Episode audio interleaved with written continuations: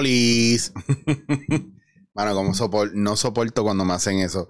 Mira, saludos, bienvenidos a No Voy a decir más nada. No Voy. Señoras y señores, tengo una amiga que yo tengo una historia con ella, no les voy a decir quién es, pero tengo una historia con ella, la quiero un montón, es rescatista de mascota y tengo que contar esto porque me viene esta historia de aquí un día me, me, llama y me dice, mira, te voy a buscar, necesito que me ayude. Ella es rescatista de mascotas, de perros, de, de, animales, rescatista de animales. Me dice, te voy a buscar, necesito que me ayude. Hay un perro hondito, está lastimado, quiero rescatarlo, llevarlo al veterinario para dejarlo ahí, para ver, para ver qué, ¿verdad? Porque, porque está mal, se está muriendo. Y yo digo, diablo, va, pues vamos para allá. Y yo, ay, como loco, me he visto. Ella llega, me monta su guagua, vamos dos calles más abajo, tres calles más abajo y el perro está en una esquina. Está el guardia de la urbanización, ah, me mordió, está brutal, qué sé yo.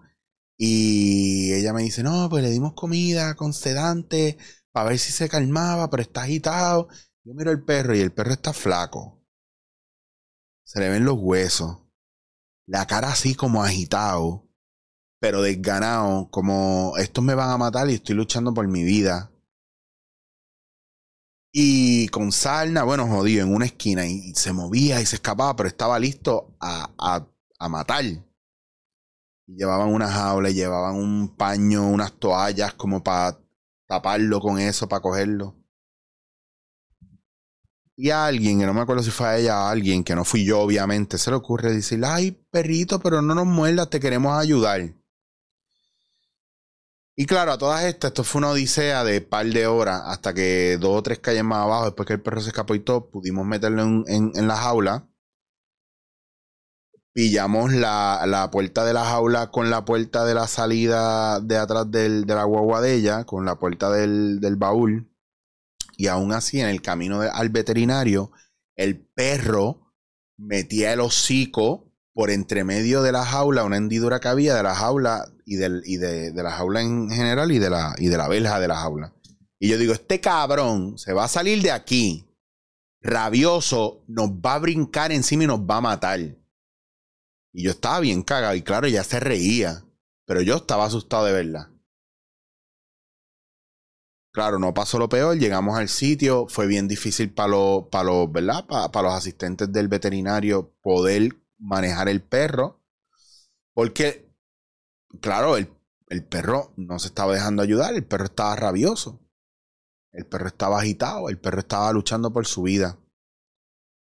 Al final, yo no me acuerdo si es verdad o no, pero yo creo que al final lo tuvieron que poner a dormir porque, porque estaba mal. Whatever, no sé qué pasó después. El punto es a lo que voy. Habemos yo no sé cuántos humanos tratando de ayudar a este perro. Y el perro no se deja ayudar. La pregunta es, ¿el perro está mal? No. La pregunta es, ¿tenemos una genuina, verdadera intención? Tal vez. ¿Cuán cuán vacíos y cuán dolidos podemos estar. Que a veces le pichamos a nuestras emociones y queremos ayudar a los demás cuando los demás no quieren ser ayudados. ¿Y por qué los demás no quieren ser ayudados y nosotros queremos obligarlos a que se dejen ayudar? ¿Por qué aquel que nosotros pensamos que está jodido, queremos obligarlo u obligarnos a recibir o dar ayuda.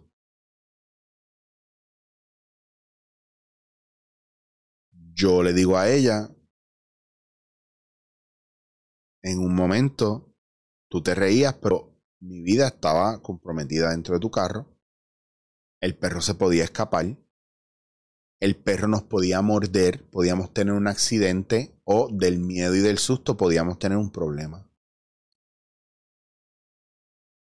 Y eso es un chiste que yo cuento y cada vez que ella me ve y estamos con amistades me pide que yo lo cuente porque es muy gracioso como yo me asusté dentro del carro. Lo que para mí no fue nunca gracioso fue la falta de planificación o la estrategia. Porque lo primero que yo veo en ese perro es un perro que tiene un trastorno porque de seguro lo han maltratado y han hecho cosas con él feas y no confía en los humanos. Y de primera instancia, ella y otra gente, incluso yo hasta en ese momento, porque me aventuré sin evitarlo, traté de poner peros, pero yo me aventuré.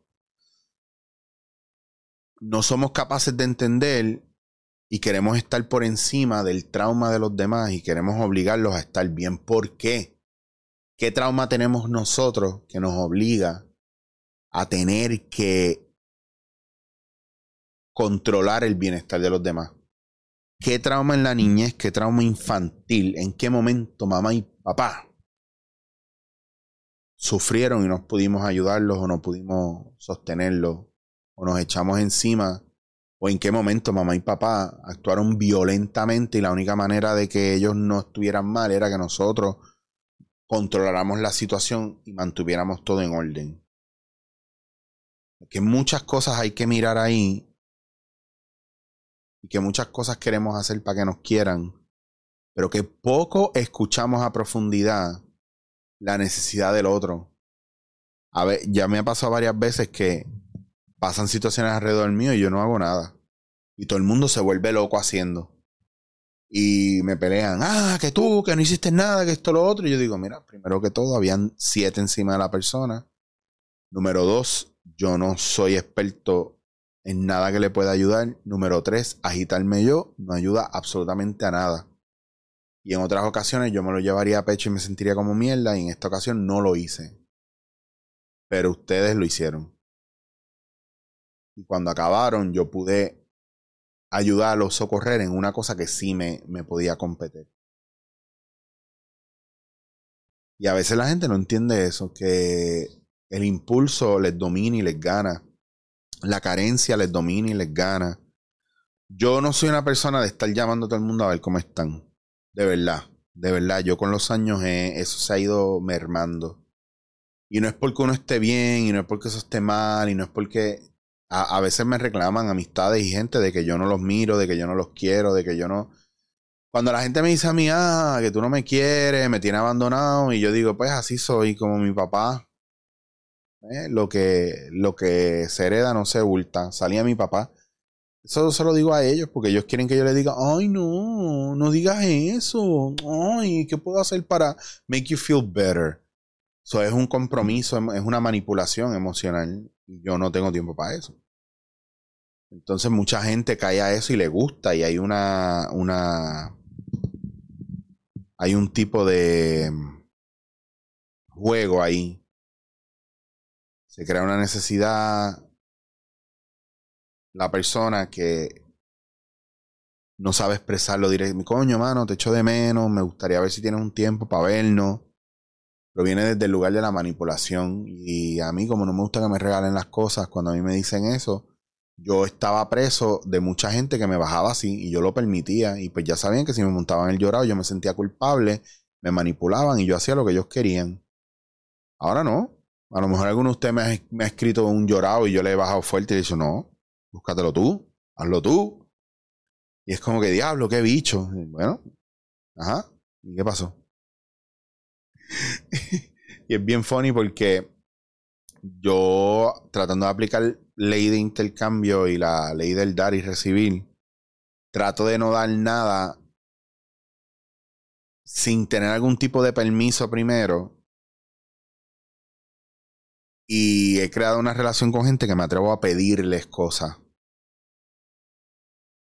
desde un lugar donde yo las necesito de verdad, no desde el capricho. De la misma manera que no me voy a quedar en esa actitud de, ah, yo no necesito nada, ah, yo no voy a pedir nada, ah, que uno te ponen en deuda, porque a veces parecería que eso es lo que hay. Pero no todo el mundo es así. Entonces, cuando tú vas trabajando contigo, ya no cuestionas lo de afuera o ya no dudas demasiado, ya it is what it is. Y ahí es que voy a, solo en la realidad puedes sanar, porque puedes ver las cosas con mucho más objetividad. Y a veces la parte emocional, nosotros, nosotros ponemos a la gente a veces en una deuda emocional, incluso la gente nos puede decir que nos ama y nosotros no le creemos porque funcionan desde un lugar emocional y las emociones no son reales. Las emociones son una respuesta o una reacción basada en una herida que no ha sido mirada, que no ha sido cuidada, ha sido silenciada o que ha estado escondida y no le estamos haciendo caso. Voy otra vez. Las emociones no existen, existen. Me lo tengo que aplicar. Son una reacción a una percepción basada en una herida personal que yo no he mirado o no he sanado. Si no la trabajamos personal, la vomitamos. Y si no la trabajamos personal, buscamos ayudar a los demás por lo que no hacemos con nosotros. O tenemos un vacío tan cabrón que damos, damos, damos, damos para que nos quieran. O para manipular el entorno. Y eso lo hacen los niños. Por eso nosotros de adultos tenemos acciones de niños. Y por eso es bien importante que haya una estrategia para todo y que miremos todo. Por eso les dije primero yo, segundo yo, tercero yo. Por eso lo de las resoluciones que no se van a dar nunca. Porque el camino empieza con nosotros y parte desde nuestra realidad. Mira tu realidad, porque solo desde tu realidad puedes sanar.